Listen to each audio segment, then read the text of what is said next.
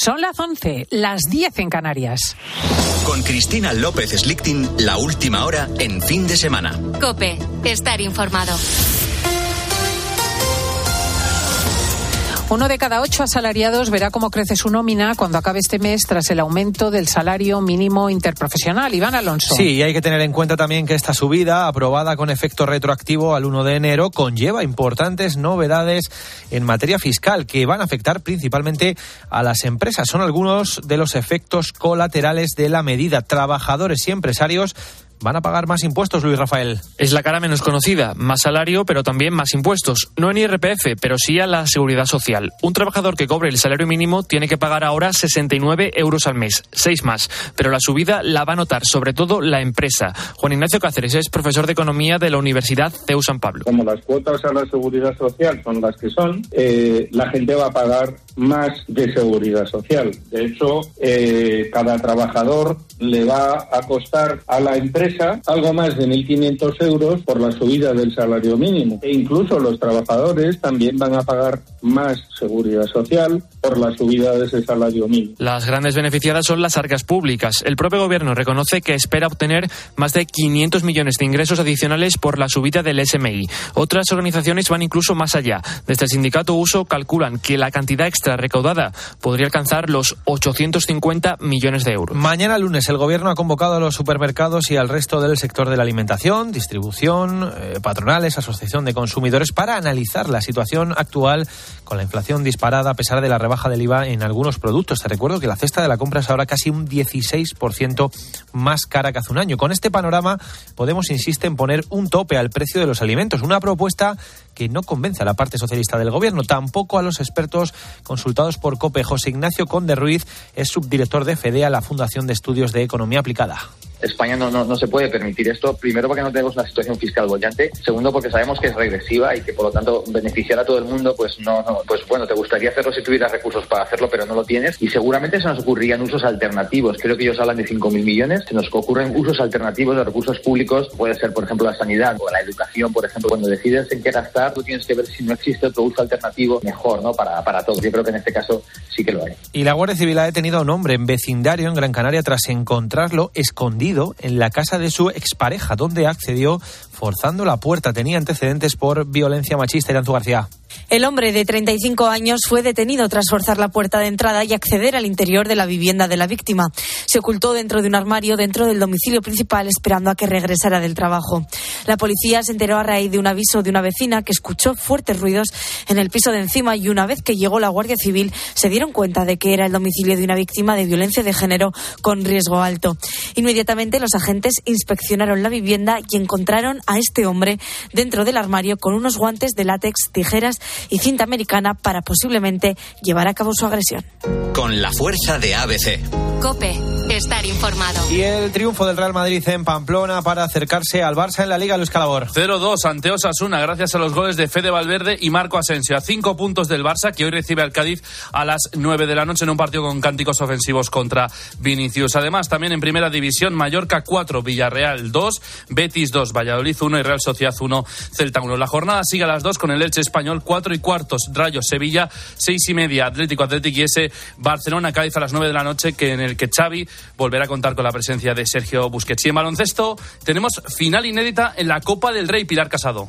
Por primera vez en la historia de la Copa Unicaja, el Nuevo Tenerife jugarán la final a partir de las 7 de la tarde. Para el Canarias será la primera final de su historia y llegó a ella tras un trapón de Abromaitis a Joel Parra del Juventud en el último segundo. Unicaja accedió a esta final derrotando a Barça primero en cuartos y al Real Madrid en semifinales, algo que nunca antes un equipo había logrado. Los malagueños vuelven a una final de Copa tres años después, su última en 2020.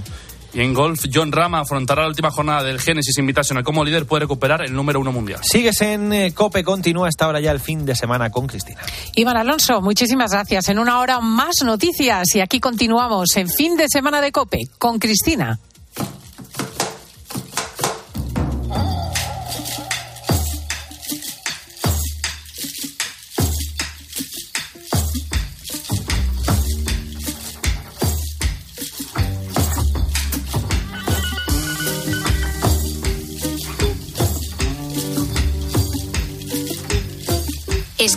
Fin de semana. Con Cristina López Slichting. Cope, estar informado. Cúrate, mijita, el dolor con nuestra luz del sol y los rayos de la luna.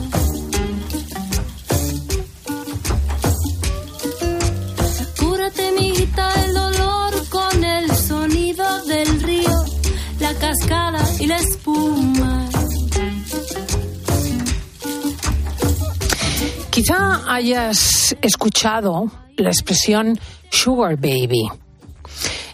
Se denomina así a las acompañantes jovencísimas de hombres con alto poder adquisitivo que a cambio de dineros, de regalos, contratan una compañía femenina o joven de la que presumir en eventos o fiestas. Y tú dirás, bueno, esto de nuevo no tiene nada. Las señoritas de compañías de toda la vida. Bueno, pues sí y no porque estas sugar babies de las que vamos a hablar ahora son en muchos casos menores de edad y están definiendo un patrón de comportamiento de todo un sector adolescente. Vamos a hablar con Lidia Cacho, autora de un libro sobre este asunto, que ya tiene tras de sí una larga carrera en periodismo de investigación. Fíjate que en su momento, en 2005, publicó el libro Los demonios del Edén sobre la red de pornografía infantil que implicaba a personajes poderosos de México, su país.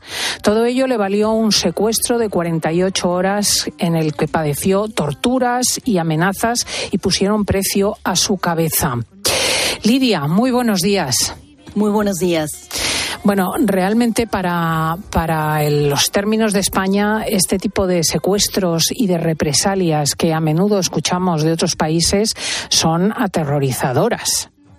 Sí, por supuesto. México es eh, eh, considerado por casi todos los eh, organismos internacionales como el país más peligroso para ejercer el periodismo por las condiciones de impunidad, de corrupción y por eh, cómo se ha ido insertando la delincuencia organizada dentro del poder político y empresarial.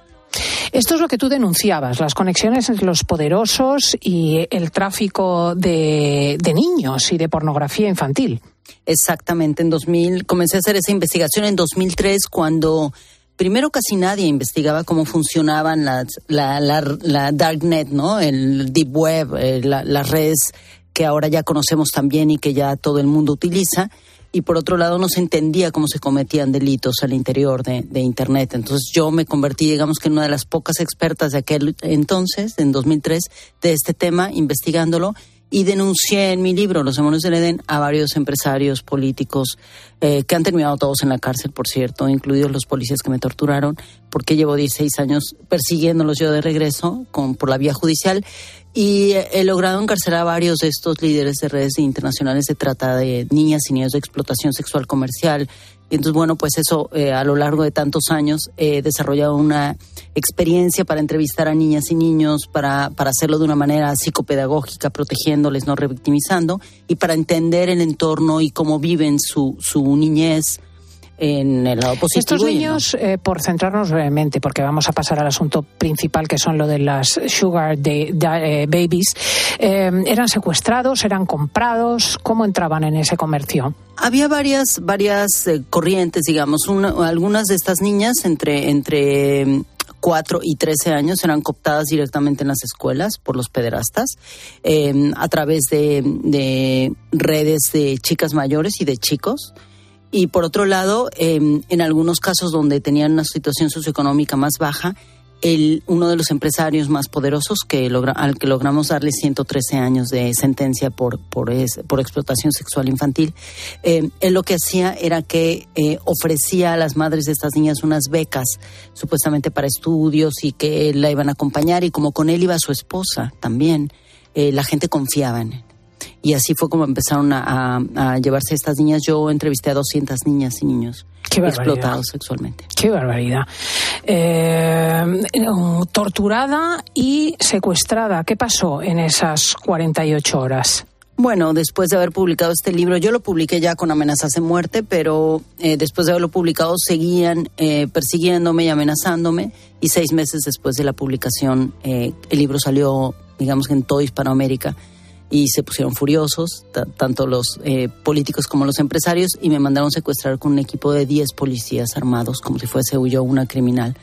Eh, y me secuestraron estos policías y me llevaron desde Cancún hasta Puebla, 20 horas de automóvil y en esas 20 horas pues me torturaron, eh, me hicieron muchísimo daño físico, eh, venían con armas, sufrí violencia sexual también y llegué a la cárcel, me encarcelaron a pesar de que no tenían derecho y me dieron una previa sentencia de siete años por eh, difamar a los pederastas. Logré un año después ganar el caso y después empecé a encarcelarlos uno por uno a todos los involucrados. Lo que no sé es cómo has superado el trauma de semejante agresión. Bueno, pues yo soy hija de una eh, psicóloga eh, maravillosa. Mi madre era además activista, era sexóloga y desde muy joven eh, empecé a hacer terapia. La salud mental ha sido un factor importante, muy importante en mi familia y para mí. Em, desde hace 30 años ejerciendo el periodismo de investigación, hago yoga y voy a terapia. Y eso me ayudó muchísimo como Y te has hecho fortísima psicológicamente. Sí, Ahora vives de todas formas en España. Sí, a sí. resultas de todo aquel trauma. A resultados de las últimas amenazas de muerte intentaron matarme porque logré encarcelar a un gobernador vin- vinculado con estas redes y, y me intentaron matar. Mataron a mis perritas, se metieron a mi casa y tuve que huir a España a finales de 2019. Qué barbaridad. Tenemos ahora el libro de la esfera de los libros que saca Lidia Cacho, Rebeldes y Libres, sobre un fenómeno que es comercial, que viene también del extranjero, pero que empieza a ser una moda entre las adolescentes y las jóvenes, que son las sugar babies. ¿Qué son? Bueno, em, estas chicas hablaron sobre muchos temas, hablaron sobre el feminismo, sobre las libertades que tienen en España, sobre el amor, sobre el deseo. Se quejan constantemente de cómo em, toda la industria de Internet y de la moda y, que se dirige a las adolescentes españolas las está hipersexualizando. Ellas están muy conscientes de ello y están muy preocupadas y eso es muy importante que lo sepan, que, que tengan esta conciencia niñas entre 11 y 17 años. Y de entre todos los temas que cubrimos para este libro, en estas entrevistas, ellas se refirieron al tema de los sugar babies, de las sugar babies y los sugar daddies, y una de ellas lo dijo claramente, una chica de 15 años, esto es otra vez la, prostitución disfrazada para tratar de comprarnos y comercializarnos a las chicas, y tenemos que tener mucho cuidado y mucha conciencia alguna otra de las de las niñas de aquí de Madrid, porque entrevisté a niñas de diferentes eh, sitios de España, eh, me contó que una amiga suya del instituto de 16 años había sido cooptada por una por una amiga mayor y la, la llevó a esta plataforma y la convenció y empezó a salir con un hombre que ella sentía que era casi de la edad de su abuelo. Y, y en el momento en que ella quiso salirse de esa red, empezaron a amenazarla, a decirle no puedes, te vamos a exhibir, te estás prostituyendo. Em, y ella sí logró hacerlo, afortunadamente, porque habló con sus padres y los padres entendieron lo que estaba sucediendo. El sugar, Pero daddy, otra- el sugar daddy es el papaíto. La sugar baby es la niñita eh, adoptada sexualmente. ¿Cómo, o sea, ¿Cómo puede una criatura de 13, 14, 16 años sentirse atraída por un hombre de 60, por ejemplo? Para empezar no se sienten atraídas. La, si tú entras a las, en todas las páginas que, a las que se tiene acceso en España, en particular sobre este tema de sugar babies y sugar daddies, hay instructivos específicos. Yo incluso están eh, publicando libritos, eh, libros pequeños para las chicas para que sepan cómo comportarse. Y la- las reglas del comportamiento para las sugar eh, babies es exactamente em, copiada de cómo debían funcionar las geishas en Japón an- antiguamente.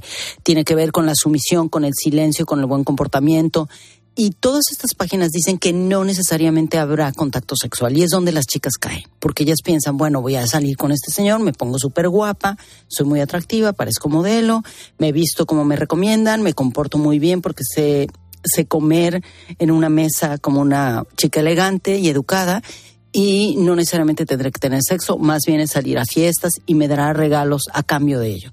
Pero en realidad todos estos hombres lo que quieren es sexo con chicas sin ningún tipo de compromiso a cambio de regalos porque eh, como, como se están brincando, digamos que las normas y las leyes españolas para, para que no se les acuse de prostitución o de trata de, de mujeres, entonces lo que hacen es en lugar de dar ese dinero en efectivo, les dan regalos, regalos desde joyas muy caras, efectivamente, hasta bolsos, ropa, etcétera. ¿no? Entonces es un poco como una, una especie de adopción eh, eh, patológica y bastante problemática en la que estos hombres mayores toman estas jovencitas y las utilizan como si fuesen objetos sexuales. ¿Y no hay ningún control sobre estas páginas de Internet que animan a convertirse en, en criaturas de estos papaitos? En este momento en España no hay ningún control.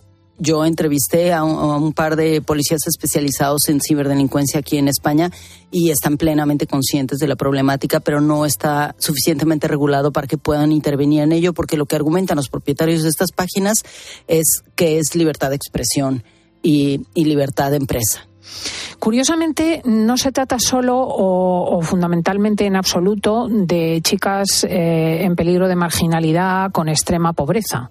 En absoluto. La gran mayoría de las chicas que pertenecen a las redes de Sugar Babies y Sugar Daddies eh, son chicas de clase media, media alta, que tienen una, una, cultura de aspiración a tener bolsos y ropa y joyas que muestran las chicas en, en las redes sociales, las chicas más, más las ricas. Influencers. Las influencers, etcétera. Entonces tiene que ver con esta, con algo que una de las niñas que entrevisté le llama la comercialización de, de sus ideales y de su, y de su identidad.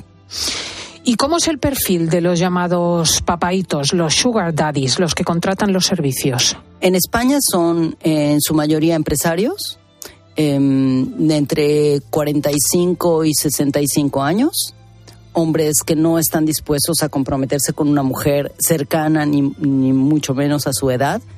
Eh, que sí tienen dinero en general. Hay algunos que, que, entran ahí engañando, pero la mayoría sí tienen recursos porque tienen que pagar y tienen que pagar cuotas bastante altas en las páginas, digamos, más famosas. Eh, son hombres de negocios que podríamos toparnos con ellos en la calle, que visten de traje, que son educados, elegantes. La mayoría tienen familia, la mayoría tienen pareja o están divorciados y son hombres de altos recursos. Algunas de estas muchachas eh, se han visto en situaciones tan extremas que han llegado a, a, quitarse la vida, cuentas tú. Sí, una de ellas justamente además hija de un amigo mío especialista en, en, en temas de delincuencia organizada, por desgracia. A veces uno está muy ocupado con lo de afuera y no se da cuenta de lo que sucede dentro de casa, es lo que él ahora reflexiona. Eh, su hija cayó en una de estas redes tal cual y, y, se vio de pronto demasiado presionada, intentó salir de ello y ya tenía eh, mucha, mucha presión y mucha violencia por parte de uno de los clientes, de los sugar daddies, que además era un hombre poderoso y aquí en Europa y, las, y, y ella llegó a casa y se suicidó en casa de su madre. Qué horror.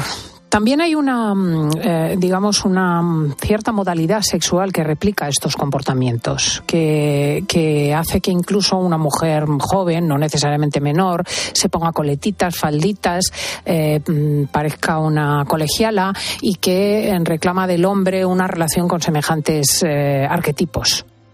Absolutamente, hay toda una cultura que nos rodea en, y, que, y, que, además surge directamente de, la industria de la pornografía en todo el mundo, que tiene que ver con la infantilización de las mujeres. ¿no? Y esto es un producto pornográfico 100%. Eh, cada vez hay más infantilización de las, de las mujeres, de, desde las adultas hasta las niñas, como has mencionado, y esto es gravísimo porque justamente tiene que ver con una, con una normalización del pensamiento pedófilo. No necesariamente son pedófilos, pero hay una normalización del pensamiento pedófilo. Y esto a su vez está vinculado a algo muy importante para mí, que es que estos hombres lo que están buscando son niñas obedientes, porque sienten que las mujeres españolas están liberadas, son conscientes de, de sí mismas y lo son. Son molestas. Eh, y son muy molestas. Ellos quieren niñas sumisas a las que puedan controlar y por eso la infantilización es importante. Hmm. ¿En qué medida hay un fenómeno semejante con los varones? ¿Hay sugar eh, babies masculinos o eso en absoluto existe? Al menos en España no existe. El único país donde yo lo he documentado claramente eh, entre, entre, digamos, hombres eh, heterosexuales y, y, homosexuales es en Japón. Hay, hay, una industria enorme que tiene que ver otra vez con la pornografía y son eh, jovencitos muy, muy, muy eh, niños, digamos, todos además con una apariencia muy similar, el peinado, eh, eh, sabes, como incluso como una especie de maquillaje, como aniñado, como si pertenecieran a estos dibujos de manga que llaman manga, y, y los, y los contratan mujeres mayores de diferentes países que van ahí a, a consumir eh, explotación sexual de niños adolescentes, pero aquí en Europa, en España no lo he visto. Atención, por lo tanto, los padres, eh, el lenguaje está reconocido. Se puede mirar en Internet Sugar Baby, Sugar Daddy, la prostitución edulcorada y gracias a Lidia Cacho, porque realmente ha hecho una investigación eh, concienzuda eh, y, y podemos escuchar en las páginas de su libro a muchos de estos adolescentes opinar y a muchas de estas chicas opinar sobre la evolución de los acontecimientos. Rebeldes y libres se llama el libro de la esfera eh, de Lidia Cacho. Gracias. Muchísimas gracias.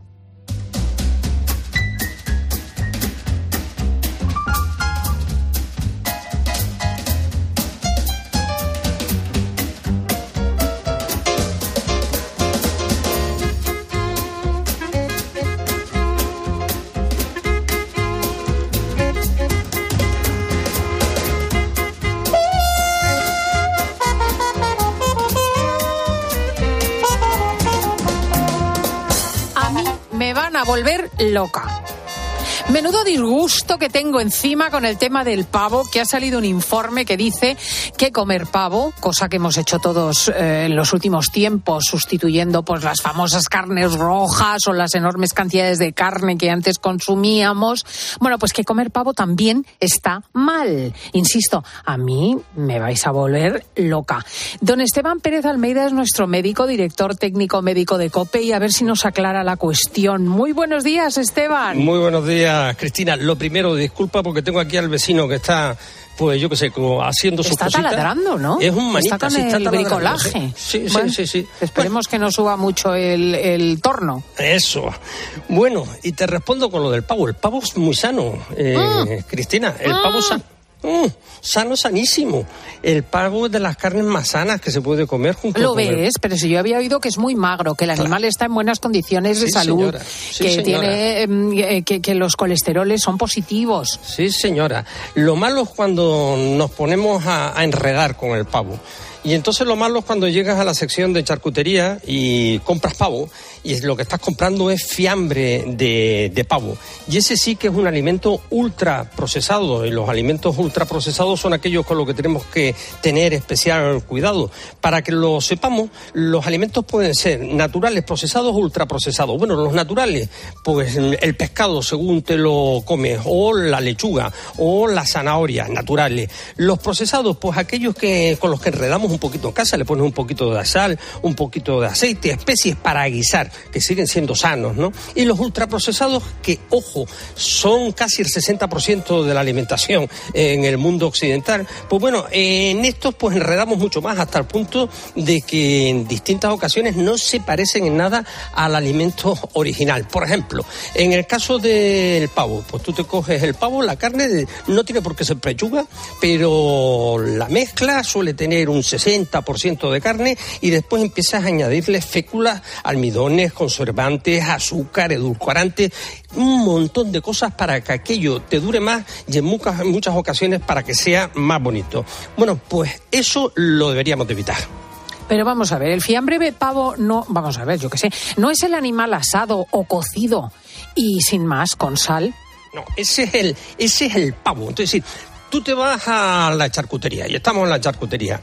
Y entonces, pues, ¿qué es lo que quiere usted? Y verás que tienes uno fiambre de pavo y otro pechuga de pavo. Bueno, cuando eliges pechuga, entonces estás eligiendo la pechuga del pavo que está pasteurizada, lógicamente para que aquello aguante y, some- y- y con alguna salmuera. Esa es sana. Otra cosa es cuando vas al fiambre, que lo tienes ahí un poquito más a la derecha y generalmente más barato. Entonces, si compras ese, te darás cuenta que tiene una diferencia importantísima con el pavo normal, y es que se le añade sobre todo fécula y almidones. A partir de ahí, bueno, azúcar y demás. A partir de ahí, pues no, pues, pues no lo elijas. O si no, también, pues tú puedes hacer tu, tu pechuga de pavo en casa, que es bien barata y no es nada difícil. Bueno, solo me faltaba a mí salir de la cope por las noches y ponerme con el pavo a hacer pechuga. No, mi niña, no, no, no, no, no, no, no, no. Vamos a ver. Eh, tú te coges, te vas a la carnicería en esta ocasión y le dices al carnicero, pues me dan más o menos un kilo y cuarto de, de pechuga de pavo. Vale, perfecto. Llegas a casita y sencillamente mm, en casa te coges sal para hornear y especies. Pues bueno, pues lo que es lo que haces, pues le pones las especies a la pechuguita, la atas y la, y la envuelves eh, como si estuviese estuvieses haciendo un pescado a la sal, la envuelves en sal, la metes al horno, pues durante una hora más o menos, la sacas del horno y ya lo tienes, ya lo tienes así de fácil y mucho más barato y sano. No sé, ahora se va a hacer eh, restaurador del programa, nuestro No, Almeida. mujer, es que soy una herrera de la cocina y de la compra, nada más. Oye, una última cosa, Doc. Estos conservantes del fiambre de pavo, mm, ¿realmente son tan negativos para nuestra salud? Sí, son bastante eh, negativos para nuestra, nuestra salud.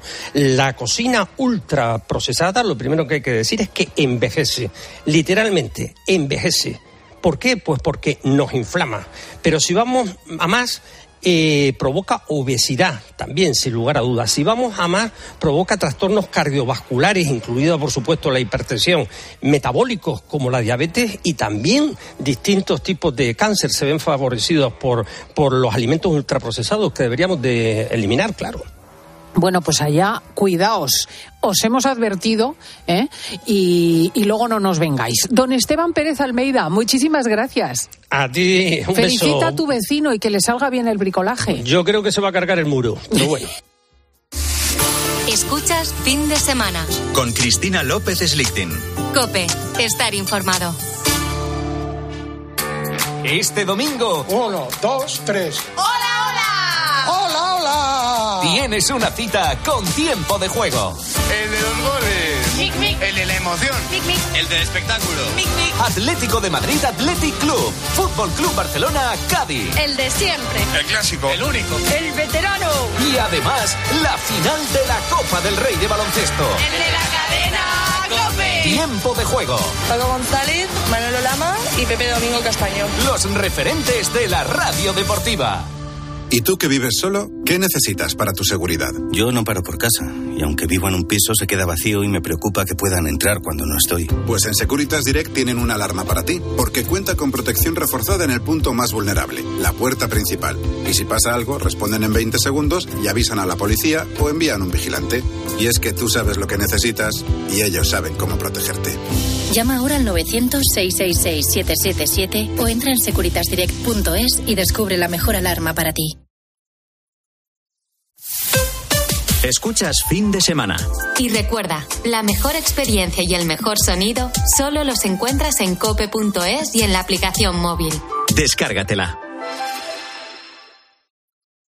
A ver esa foto, decir patata. ¡Hijolusa! Es que decir patata es decir hijolusa. Por eso, cuando nos busques en el supermercado, dale la vuelta al envase y encuentra nuestra marca para garantizarte una gran calidad en tu mesa. Patatas hijolusa. Amamos las patatas. ¿Y tú? ¿Por qué necesitas fluchos? Porque es tiempo de pensar en lo que te gusta, en la moda que te hace sentir vivo, chic, casual, sport. Nueva colección de otoño-invierno de Fluchos. La nueva moda que viene y la tecnología más avanzada en comodidad en tus zapatos. ¿Y tú por qué necesitas fluchos? Fluchos. Comodidad absoluta. UMAS, mutua especialista en seguros para el sector educativo. Ofrecemos una solución integral para los colegios y guarderías. Daños patrimoniales, responsabilidad civil, accidentes de alumnos. Más de 800 centros ya confían en nosotros. Visítanos en umas.es. UMAS, más de 40 años de vocación de servicio. En Movistar la emoción del fútbol nunca se acaba, porque vuelven las mejores competiciones. Vuelve toda la magia de la Champions y la Europa League. Con mi Movistar disfruta de toda la emoción del fútbol con la mejor red de fibra y móvil. Y además un dispositivo desde cero euros. Infórmate en el 1004 tiendas o en movistar.es. Si das un mal paso. Ibuprofeno. Enrolón, enrolón. Si haces un mal gesto. Ibuprofeno. Enrolón, enrolón. Ibustic alivia el dolor muscular y la inflamación leve, de forma sencilla y fácil de aplicar. Tortícolis, lumbalgias, contracturas, con Ibustic el ibuprofeno. Enrolón, enrolón. De Farmasierra Laboratorios. Y para mayores de 12 años. Lea las instrucciones de este medicamento y consulte al farmacéutico. Un anuncio de línea directa con el micrófono averiado suena así y uno con el micrófono sustituido suena así. Con el seguro de coche de línea directa tienes coche de sustitución también en caso de avería. Cámbiate y te bajamos el precio de tu seguro de coche, sí o sí. Ven directo a lineadirecta.com o llama al 917-700-700. El valor de ser directo. Consulta condiciones. Los mejores tomates, los de mi huerto. El mejor pan, el que me hago yo en casa. La mejor electricidad, la que me dan las placas solares de Solideo. Hazte autoconsumidor y genera tu propia energía con Solideo. Placas solares, baterías y aerotermia. Solideo.es. Es que no hay otra. Escuchas Cope porque es más. es más información y más análisis. Hay un déficit de 5.000 médicos, podría llegar a los 9.000. Es más entretenimiento y son las mejores historias. Es más deporte y los mejores contenidos exclusivos. Tenemos a un protagonista del Bayern de Múnich, está escuchando en directo el partidazo desde Alemania. Es más móvil y más redes sociales. Escuchas Cope porque sabes que es más que una radio.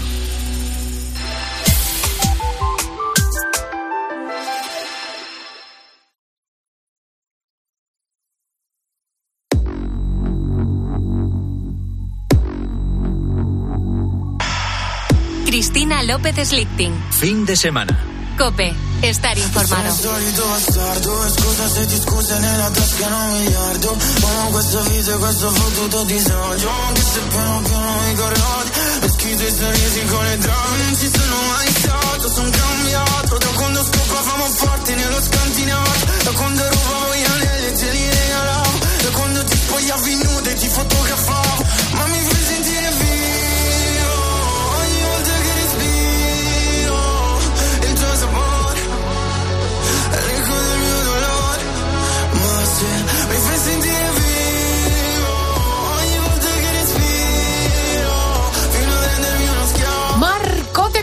Pontemoño. ¿Qué tal? Buenos Bu- Buenos días, chicas. Hoy solo chicas. El pelirrojo Sí. ha, ha causado El baja. pelirrojo ha hecho hoy eh, mutis, sí. Tenía Mutis cosas por el foro, eh, mutis por la sí. sierra. Ajá. Bueno, pero aquí estamos, estás muy bien acompañado, Muy Marcote. bien, no, no, si no me quejo al revés, todo lo contrario. Estoy Oye, encantado. es varón de sobra, ¿eh? Claro, estoy acostumbrado. En, ca- en casa son todo hembras, todo mujeres, todo chicas y estoy encantado. Y- Estás en tu salsa. Yo estoy en mi salsa, sí, sí. Bueno, este señor que suena, que sonaba, se llama Blanco y es el que el otro día la lió en San Remo, en el Festival de San Remo, porque por- eh, eh, los artistas para escucharse en el escenario tienen unos monitores, pero ahora son tan modernos que los monitores los llevan en las- orejas, se llaman in-ears. Y por lo visto el in-ear le falló, no se escuchaba bien. Y en vez de parar o decir, oye, vamos a empezar otra vez, o seguir adelante porque eres un artistazo, decidió destrozar toda la escenografía, todo el escenario, arrancar todo.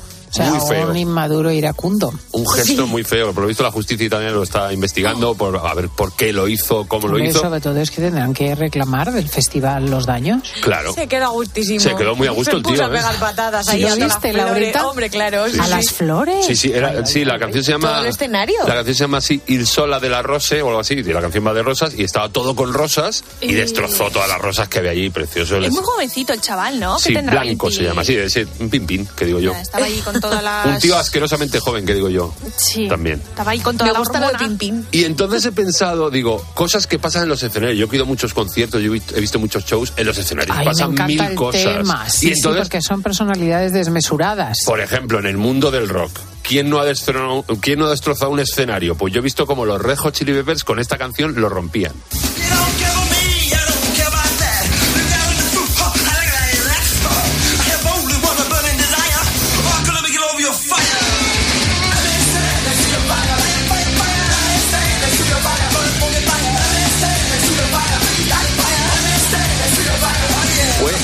Cubierta de Leganés, no me acuerdo el año porque yo para las fechas soy malísimo, y era la última canción, ya pensábamos que no iban a salir los Red Hot Chili Peppers y de repente empiezan a salir uno a uno, el bajista sale completamente en pelota, ¡Ah! haciendo el pino, cru- se cruzó todo el escenario haciendo el pino, se tocaron esta Con el cilindrín con para el cilindrín. No, en, en este caso el cilindrín para arriba, porque como yo haciendo el pino, No, iría modificando su posición, Sí. el cilindrín. Mira, Laura, ya te digo. el caso que se, se colgó, se colgó el bajo, tocaron esta canción que es el Fire de Jimi Hendrix, que es una versión que hacen ellos en su disco Mother's Milk, Mother's Milk, leche materna se llama el disco, y después de terminar, eh, el propio bajista en pelota perdida, con, junto con el batería, se quedaron a destrozar todos los instrumentos, todos los amplis, toda la guitarra, los bajos, la batería volando por todos lados. Espectacular, y no son los Pero únicos. eso, eh, eh, vamos a ver, que a mí me lo expliqué, es que a la gente le mola eso. Le mola. Los, los pioneros en eso eran The Who. Yo creo que The Who, eh, el grupo de Royal Daltrey, fue el primero que destro- destrozaban las guitarras y tal, y las machacaban contra el suelo. Algún pureta luego me corregirá en Twitter, pero yo creo que fueron los primeros. Pero eso es como los tenistas cuando se cabrean, que cogen la raqueta y placa y contra la... Hace poco vimos a uno. Eh, Es verdad, Eh, Sí. pero es que es como una falta de control, ¿no? Un poco, da es- No sé, sensación. más bien cuenta Marcote que es como una ceremonia. es una ceremonia, o sea, no, no es, no es un cabreo. Yo creo que es por. No, en este venga, caso somos yo creo que no. Rockeros y vamos a destrozar. Así como cuando luego destrozaban las habitaciones de los hoteles y tiraban la tele por la Sí, ventana. sí, ya. Pero ¿cuánto cuesta una de esas guitarras? Claro, cargártela a golpes. Esta gente tiene muchos dineros, tan cubiertísimos. Que bajen un poco capaces de tener una trucada de madera de balsa. Puede ser también que forme parte del show. Que que bajen un poquito el precio de las entradas y luego que no rompan cosas. Ah, mira, sí, sí, Ay, bien tirado. Mira, mira, mira cómo las tira, ¿eh? La tía. Bueno, Claro, es que luego por ver a no sé quién te cuesta 200 euros la entrada. Y claro, luego- porque se ponen a romper cosas y hay que pagar algo, de alguna forma. En el mundo del rock también está muy vistoso los shows eh, grandilocuentes que montan los rockeros con escupiendo sangre, eh, con vestidos de dragones, con baterías giratorias. Por ejemplo, esto lo hacen mucho los Kiss.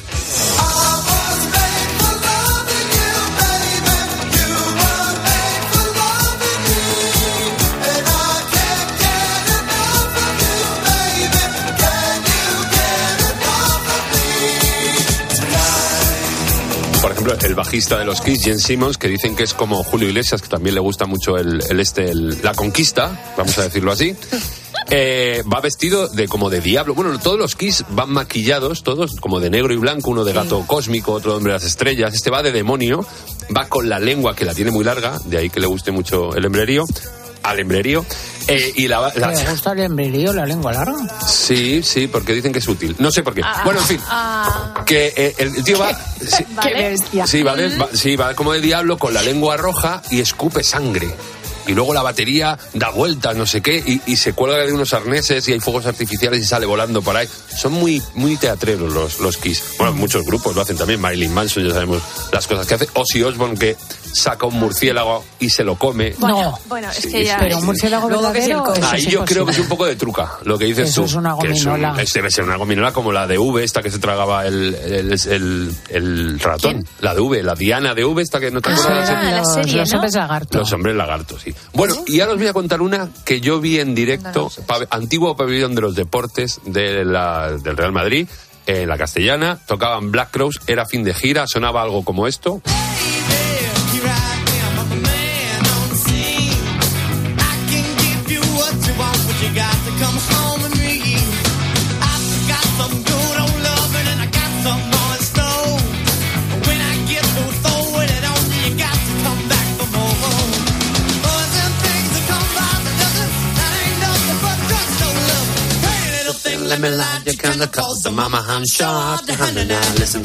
Mira cómo canta. Bueno, claro, si es nos lo que me pasamos en el karaoke mucho. con Marco, claro. con Marcote. Eh, la cosa es que era fin de gira, había celebración encima del escenario, acababa la gira, acababan en Madrid, estaban todos muy contentos y en mitad del show apareció uno de los operarios del escenario, en pelota también, con un cucurucho de papel insertado en, en el ano, Oye, incómodo. ardiendo, ¿Cómo? el cucurucho. Y se, se recorrió el escenario entero como No. si fuera el cometa Halley. Sí, sí, sí, sí, sí. Nos quedamos Mira el, la público impactado. pero sí, que sí. será una bengala, Paulete. No, Pero ya no es eso, o sea, ¿a quién se le ocurre en decir, venga tú, chaval, ven aquí, mira, te vas a desnudar, te vamos En a la poner... infancia Yo pasan creo que no esas le obligó a cosas. nadie, fue de motu propio, ¿eh? Dijo, En la "Es- infancia pasan esas cosas. Los niños dicen caca, culo, pis y se tiran por el suelo Sí, de sí. risa. Pues no, este señor no era niño, era un señor mayor y ya te digo, fue como el cometa Halley por todo el escenario con el cucurucho ardiendo en el culo. ¿En qué momento a alguien le pareció una buena idea? supongo que iría un poco chispa, ¿eh? porque también Eh. muchos rockeros y mucha gente del Sí, escenario... pero eso está planificado. No creo, ¿eh? Esto fue... Pero ¿cómo, eh, cómo vas a decir? No Oye, sé. ¿y si de repente cojo yo y salgo a la ala? Y ahí... Pues lo haces, Es lo, que a lo mejor, es que esas ideas yo creo que solo se te ocurren cuando son cosa de a que no hay Ah, narices. que no hay narices. O cuando vas chispado, por ejemplo, una que salía muy chispada al escenario era Amy Winehouse.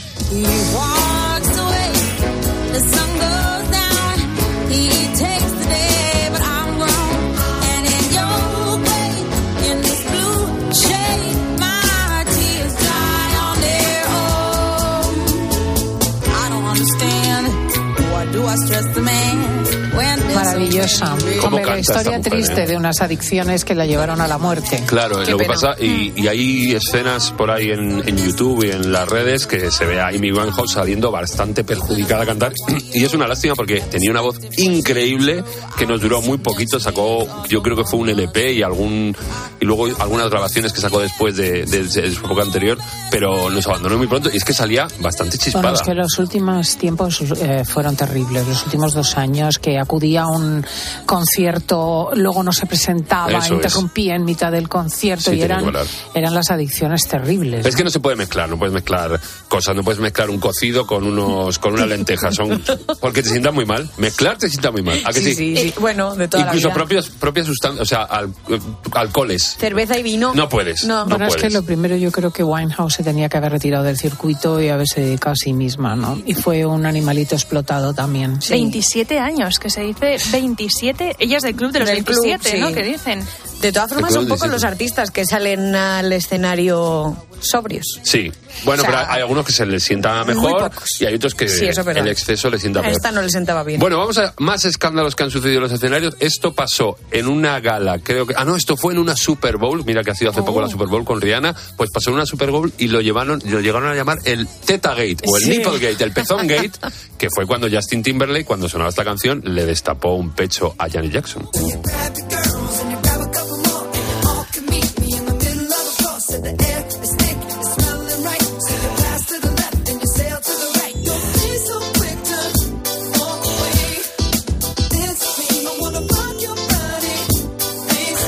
¿Esto dónde fue?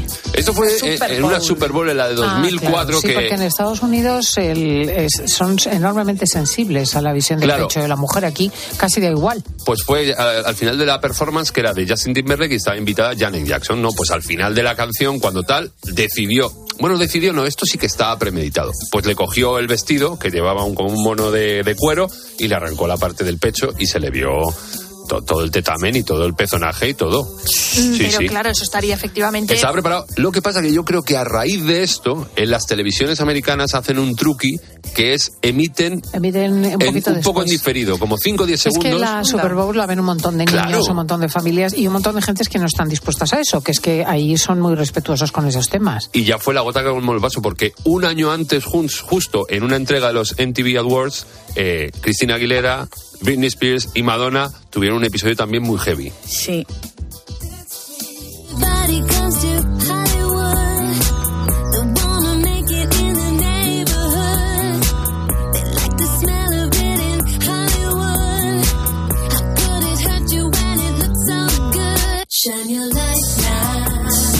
Esto fue cuando salieron las tres era una performance de Madonna salía Madonna y salían Britney Spears y Cristina Aguilera en un poco de representación las divas de ayer y de hoy las de ayer en todo caso sería Madonna y las de hoy en ese momento eran Britney Spears y Cristina Aguilera que son todas de ayer ahora porque ya Sí. quieras que no la Britney y Cristina están ya bastante Han hecho su camino, vamos, Sí, vamos haciendo nuestro camino. Todos. Cristina Aguilera ya tiene bastante con y el luego villancico. y Madonna Eso que ha no- hecho- y Madonna que ha hecho- Cristina Aguilera el villancico no esa, esa es Ah, María Carey. Bueno, pues Cristina Aguilera ay. canta otro tipo de villancicos bueno y Madonna que ya ha ido y ha vuelto Madonna ya Sí. Bueno, de hecho tiene concierto. Sí, es lo que decía Lau antes de las entradas, que son súper caras las Sí, entradas sí, de Madonna. Y En va a hacer dos Barcelona, días, Barcelona. Un estadio, el estadio olímpico creo que es en Barcelona, dos días, entradas a 200 y pico pavos. Madre mía. Pista. Es que. La broma, ¿eh? Eso que va a romper algo. El caso es que eh, en medio de la performance de esta canción de Hollywood, pues estaban las dos y llegó Madonna y se pegó un muerdo, un beso, un pico con Britney Spears y acto seguido se giró y se pegó un muerdo, un pico con Cristina Aguilera. Y esto fue un- bastante escandaloso. Una cosa que es ahora bastante normal. ¿Qué año fue? 2003. Hombre, aquí en los estudios no solemos hacerlo. Lo que tú no ves, lo que tú no ves es que esto Perdona, lo veo todo y Ah, aquí bueno. hay un orden, vamos, Esto fue, claro, es lo, que, es lo que dice Cristina, que es que, claro, esto lo ve la gente en la tele y lo ven niños. Entonces, ya cuando pasó esto, se mosquearon un poco en la tele americana. Y ya cuando pasó lo que hemos contado de Justin Timberlake con Janet Jackson, Dijeron ya dijeron, no se ven más pezones en la tele. manos. No se ven más pezones. Un poco de decoro, hombre. Más cosas que pasan en los escenarios. Talegazos, josconcias. Los músicos se caen. Sí. Y yo me acuerdo una del año pasado de Dani Martín en Starlight que se pegó una josconcia muy gorda. Que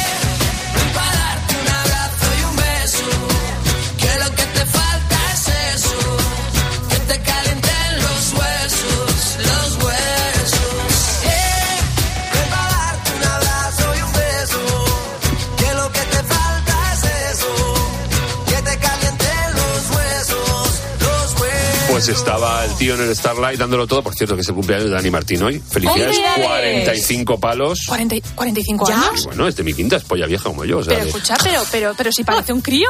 pues sí, Es sí, uno de sí. mis ídolos de Además es la un tío infancia, que tengo que reconocer que no me caía muy allá cuando era adolescente por la actitud chulesca esa, pero le he conocido más tarde y es un gran tipo, ha madurado muchísimo, tanto emocionalmente como musicalmente, es un genio y muchos besos Dani que cumple. Bueno, eso, eh, Dani Martín se subió al monitor del Starlight haciéndose tal y en medio de esta canción, ¡pum!, se pegó una talegada increíble. Oh. Y el tío lo encajó muy bien, se levantó, hizo una broma y siguió con el concierto. ¿Ves? Ole. No, no hay por qué parar, no hay que hacer, ¿no? Show must go on. Show must decía go on. A Queen, no ¿no? ser que esté para meterte en el hospital. Bueno, y- por ejemplo, bueno, sí, Como claro, Sabina, como por Sabina, ejemplo, que claro, Sabina se cayó del escenario y le tuvieron que ingresar y tú para el Oye, es concierto que eso es un golpazo que te mueres. Y- es que estamos aquí, se cayó del escenario, jolín, y que a veces eso pues en Bueno, y- metros de altura. Y el cantante este sudamericano, Juan Gabriel, también se cayó del escenario, iba bailando, no calculó y se pegó una josconcia tremendísima contra el suelo y tuvo que parar el show, claro. Hay bofetones y bofetones. Sí, sí. Lo más gordo que ha pasado, yo creo, en los escenarios españoles, y esto pasó en la tele, fue esta cosa que vamos a escuchar. Perdón, pero se me ha caído un pendiente, no, no. No, ha caído por ahí. El pendiente. No, no. No sé, pero no se puede perder. No, eso no son, eso son las cosas de aquí. Bueno, ustedes me lo vayan a devolver porque mi trabajito me costó. Bueno, muchas gracias. De todo corazón. Pero el pendiente Íñigo no los quiero perder, ¿eh? Es muy grande, era eh, la grabación de un show de estos de un programa musical que había antes, que presentaba José María Íñigo, supongo. Y claro, estaba, iba a actuar y de repente llevaba unos pendientes súper gordos, así, pero estos de oro que se ven que cuestan una lana. De lo bueno. Y se le cayó, y se le cayó en medio del escenario que estaba lleno de guirnaldas y de rosas que le tiraba la gente y tal, y no encontró el pendiente. Y Lola Flores, por sus santas narices, de aquí no se mueve nadie hasta que nos haga el pendiente. Pararse, quedarse Y todo esto quietos. en directo en la tele, ¿eh? Que no ¿Y sabemos nada. si apareció? No lo sé, no lo sé, supongo que sí, hombre, porque Lola Flores cuando se pone, cuando se ponía a hacer las cosas, las, las hacía de verdad. Esto y luego también, claro. eh, Qué buena la época en que había actuaciones en televisión. Claro, y nos dio un buen momento también una actuación en televisión un fin de año que todo el mundo se acordará que pasó. Que esto no fue como lo de Janet Jackson. Aquí eh, Sabrina estaba cantando el Voice Voice Voice y se, sal- se le salió una dominga. Pero por el baile y por el bamboleo y por el movimiento, llevaba un top así Y le traicionó. y le traicionó y yo que era pequeño me alegré. Yo que era un chaval que no había visto una teta en mi vida, pues vi aquello la movimiento. imagen, parabas claro, la claro, en aquel momento eh, causó furor el- la, la teta de Sabrina. Todavía, todavía la gente se acuerda. Pues mira, oye, pues lo que tiene, ¿no? El Estaba bien dotada, además, la mujer. Estaba pectoralmente, ojo, y que yo la he visto por Instagram en algún momento y tiene cincuenta y pico años y está muy bien, ¿eh? Se conserva muy bien físicamente y de cara, todo está muy, está muy guapa. Actualmente. Y esas son las cosas que pasan en los escenarios, chicos. Y, y- Y en, y en el Ola, ¿qué pasa? pero todo, ¡Uf! ¿qué no pasa en el Ola? Porque Pues es mira, en que- el Ola, hablando de, de señoras eh, bien plantadas, la portada entera es de los Goya y salen eh, las cuatro de la gran película, ¿no? Eh, Belle Époque. Belle Époque. Sí, sí, Fíjate. sí. Maribel Ariadna. Gil, Maribel Verdú, eh, guapísimas todas en la noche de los Goya, que, que es la portada de esta semana. Sí, y luego por dentro, pues lo que hay es un despliegue de fotografías preciosas de la gala, de los protagonistas. De hecho, hay una encuesta en, la página web de Ola para que votes quién iba más divino. O sea, Y, y no hay, ¿eh? no hay Muy una al, revés de quién iba, pero eso no existe, ¿no? Oye, Hola eso- no trabaja eso, ¿no? No, no, no, es que, a ver, vamos a ver. Aquí Hola es cosas elegancia. bonitas. Claro, es que... Había cosas terribles, pero eso podemos garantizar a nuestros oyentes que aquí no lo van a ver. Mira, es que... Vaya fotones, ¿no? Hay- Es que son impresionantes. Hay aquí un especial sobre esa noche, la gran noche del cine español. Belén Rueda, divina también, Clara Lago, la presentadora. Todas las fotos que, por ejemplo, Penélope Cruz iba, increíble, eh, con ese vestido palabra de honor negro, Y luego hay misterios, por ejemplo, el misterio del embarazo de Carlota de Mónaco, que esto es un verdadero misterio. Pues casi al final en la página ¿Pero en qué versa, 86, de qué versa el misterio? 85, pues que eh, eh, realmente se le ha visto en público recientemente en otro ola con un vientre de embarazada. Y Ah. sin embargo, a la semana siguiente eh, vuelven a plantearse, dice Ola, todas las dudas tras su última aparición porque sale con un pantalón, un pantalón relativamente ceñido y una cazadora Bueno. de cuero y nada de nada. Pudo ser una mala digestión. Y al lado Kate Middleton que sale practicando esto que se hace ahora, que se arrastran gigantescas ruedas de camión. ¿Perdona? vale para todo esta Pero mujer, para ¿eh? hacer Una deporte. Royal Todoterreno, titula Hola. Claro, sí, sí. Es que lo es, es que lo es. Y se la ve en... En, En, eh, en plena acción, ¿no? Aquí. Ah, pero esto es para hacer deporte. Sí, sí, sí, Debe ser algo de CrossFit eso, ¿no? Que se hace ahora, ¿no? crossfit, es que aquí no lo, no lo manejamos Ojo, eso. ojo. Estoy puestísimo, ¿eh? Arrastró con su cuerpo dos neumáticos de 40 kilos de peso cada uno. ¿Ella? Una crack. Ella. Y está la imagen aquí, No se la ve muy fornida a ella, página ¿eh? completa. Adiós. No, no, es que claro, es Kate que. Middleton, pero fíjate, debe de estar eh, bien en yesta. Pues estará puesta Sale el fin de semana de Iñaki Urdangarín y Ainhoa Armentia, que se han ido a Vaqueira, a una casa que, que suele utilizar la familia real, y hay fotografías de ese encuentro. Ella lleva pantalones deportivos de color esquí. rosa, sí, y, y una chaqueta de color quisquilla. Y caminan por la montaña porque ella no esquía, han ido y entonces han tenido que dedicarse a Igual que yo. Se han alojado en La Pleta, que es eh, una urbanización la más top de, de allí de Vaqueira. Es una casa que en la que se alojaba la familia real. Mm. Por cierto, normalmente ha tenido que pedir permiso. Que también salen Piqué y Clara Chía. Cierto Risas y es. complicidad para desmentir los rumores de crisis. Claramente. ¿no? Claramente, efectivamente, sí, sí. Y se casa la hija de David Hasselhoff, Sí. ¿os acordáis? El coche fantástico. El coche fantástico. Michael Knight. Pues su hija Taylor Madre. se casa con un vestido eh, sirena extremadísimo, de esos que Sí. solamente son Se ha, posibles en tocado, los se, ha Estados se ha tocado un Unidos. poco la cara a David Hasselhoff, ¿no? Ese, Hombre, según a ver, un poco, digo. retoque, ¿no? Parece, parece, Parece el salpicadero la del- última versión de Madonna. El salpicadero del coche fantástico. Pero es parece. que Ola está invitada a esta boda, que, que se ha podido colar en el rancho Eterna, no, Ethereal Gardens. Allá donde haya una buena boda, ahí, Ahí está está el Ola. Ola. ¿Y el chozo? ¿El chozo de Me esta y semana? todo, ¿eh? El chozo Ah, el de esta semana que se nos ha María. Cristina de Arteaga, marquesa de Monte de Bay, nos recibe con su familia en su cortijo, el Marqués, Bueno, donde es el amor a la tierra se transmite de generación en ¿Y generación. dónde Mira. está eso? A Tan ver, bonito. Bueno, es, es un estilo Es un así cortijo. como, pues eso, No, rancho. debe ser andaluz, pero la Sí. cuestión es que tiene un empedrado mm, clásico mm, delicadísimo, tiene una planta baja eh, con una casa súper sencilla pero grandiosa, tiene estatuas de la época de Carlos III, tiene jardines, tiene invernaderos,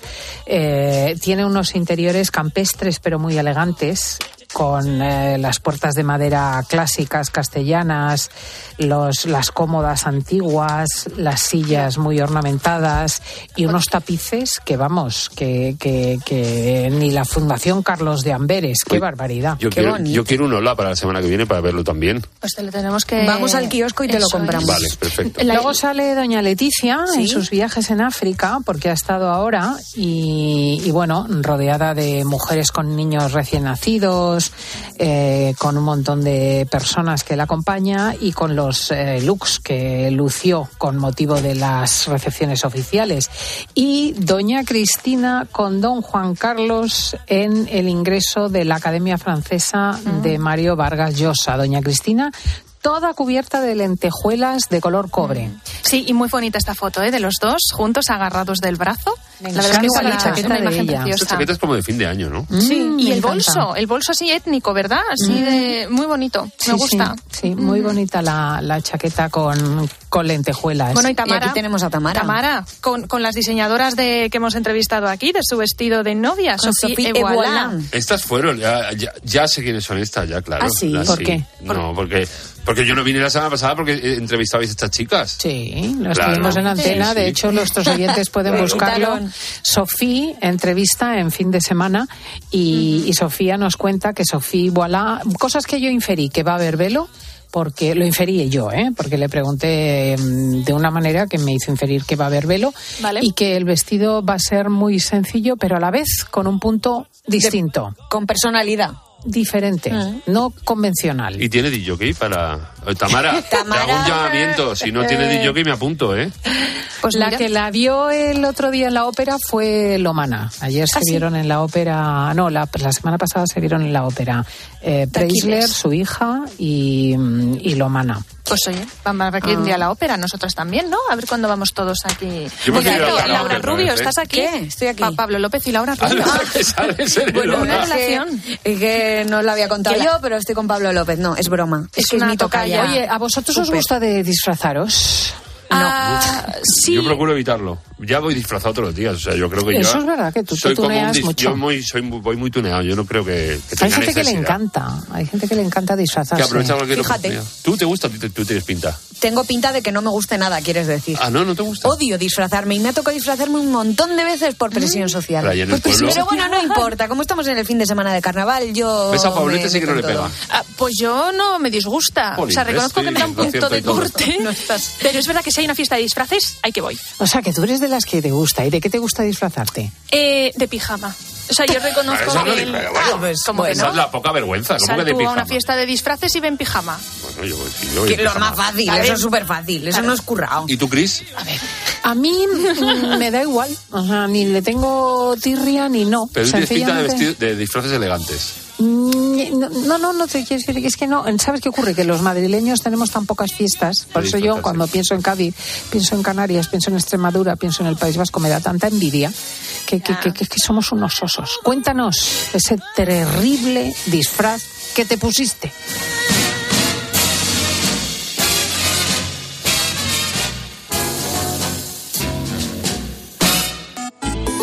Sigue también a Cristina López Slichting en Twitter en arroba fin de semana cope y en facebook.com barra Cristina fin de semana. A Ángel Expósito le escuchas cada día en la linterna. Pues ahora le vas a leer porque presenta Mi abuela sí que era feminista, su nuevo libro en el que mujeres superheroínas desmontan el empoderamiento de postureo con la fina ironía y el talento de uno de los periodistas más destacados de este tiempo. Mi abuela sí que era feminista. Ya a la venta de Harper Collins. Escuchas fin de semana. Y recuerda, la mejor experiencia y el mejor sonido solo los encuentras en cope.es y en la aplicación móvil. Descárgatela. Correr un maratón es un gran reto. Llegar a la meta del Zurich Rock and Roll Running Series Madrid te cambiará la vida. El 23 de abril vuelve con un nuevo recorrido más monumental y tres distancias: maratón, media y 10 kilómetros. Inscríbete ya en rockandrollmadridrun.com, que se agotan los dorsales. Habituallamiento oficial al campo. A la hora de alquilar, ¿eres un aventurero en busca de que te paguen el alquiler? ¿O confías en la única empresa que mantiene la morosidad en 0% en el alquiler? Cada día somos más los que disfrutamos de la protección de alquiler seguro. Llama ahora al 910-775-775. Alquiler seguro. 910-775-775. Bodegas Los Llanos, la más antigua y con más tradición de Valdepeñas. En su cueva subterránea, la más grande de nuestro país, descansa el vino Pata Negra, un auténtico reserva Valdepeñas. La vida es como un libro y cada capítulo es una nueva oportunidad de empezar de cero y vivir algo que nunca hubieras imaginado. Sea cual sea tu próximo capítulo, lo importante es que lo hagas realidad. Porque dentro de una vida hay muchas vidas y en Cofidis llevamos 30 años ayudándote a vivirlas todas. Entra en cofidis.es y cuenta con nosotros. ¿Arturo vais de camarero? Va a ser que sí. Pues ponme un colacao. ¿Caliente como el fuego o mejor fresquito? Quemando. Quemando. ¿El de la tele? Como manda el jefe, que aquí cada uno se lo pide a su manera. Marchando a tu colacao. La vida siempre nos pone a prueba. Por eso en PSN Previsión Sanitaria Nacional hacemos más fáciles los momentos difíciles. Protege tu futuro y a los que más quieres con la mutua en la que confían los profesionales universitarios desde hace más de 90 años. PSN Previsión Sanitaria Nacional. Aseguramos sobre valores. Estos son algunos de los sonidos más auténticos de nuestro país. El rumor de la siesta después del almuerzo. El repicar de las campanas de la Puerta del Sol. Ese alboroto inconfundible de nuestra afición. Y el más auténtico de todos. El afilador. Solo para los amantes de lo auténtico, crema de orujo, el afilador. El afilador. El afilador, el sabor del auténtico orujo.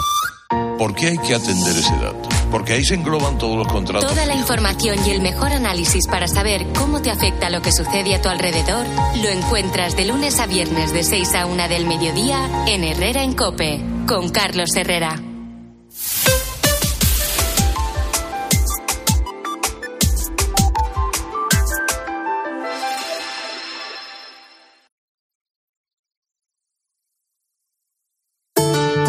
Ángel del Señor anunció a María. Y concibió por obra y gracia del Espíritu Santo. Aquí está la sierva del Señor. Hágase en mí según tu palabra. Y el Verbo se hizo carne. Y habitó entre nosotros. Dios te salve María, llena eres de gracia. El Señor es contigo, bendita tú eres entre todas las mujeres y bendito es el fruto de tu vientre Jesús. Santa María, Madre de Dios, ruega por nosotros pecadores, ahora y en la hora de nuestra muerte. Amén. Derrama, Señor, tu gracia en nuestros corazones, para que los que hemos conocido por el anuncio del ángel la encarnación de tu Hijo Jesucristo, alcancemos, por los méritos de su pasión y su cruz, la gloria de la resurrección.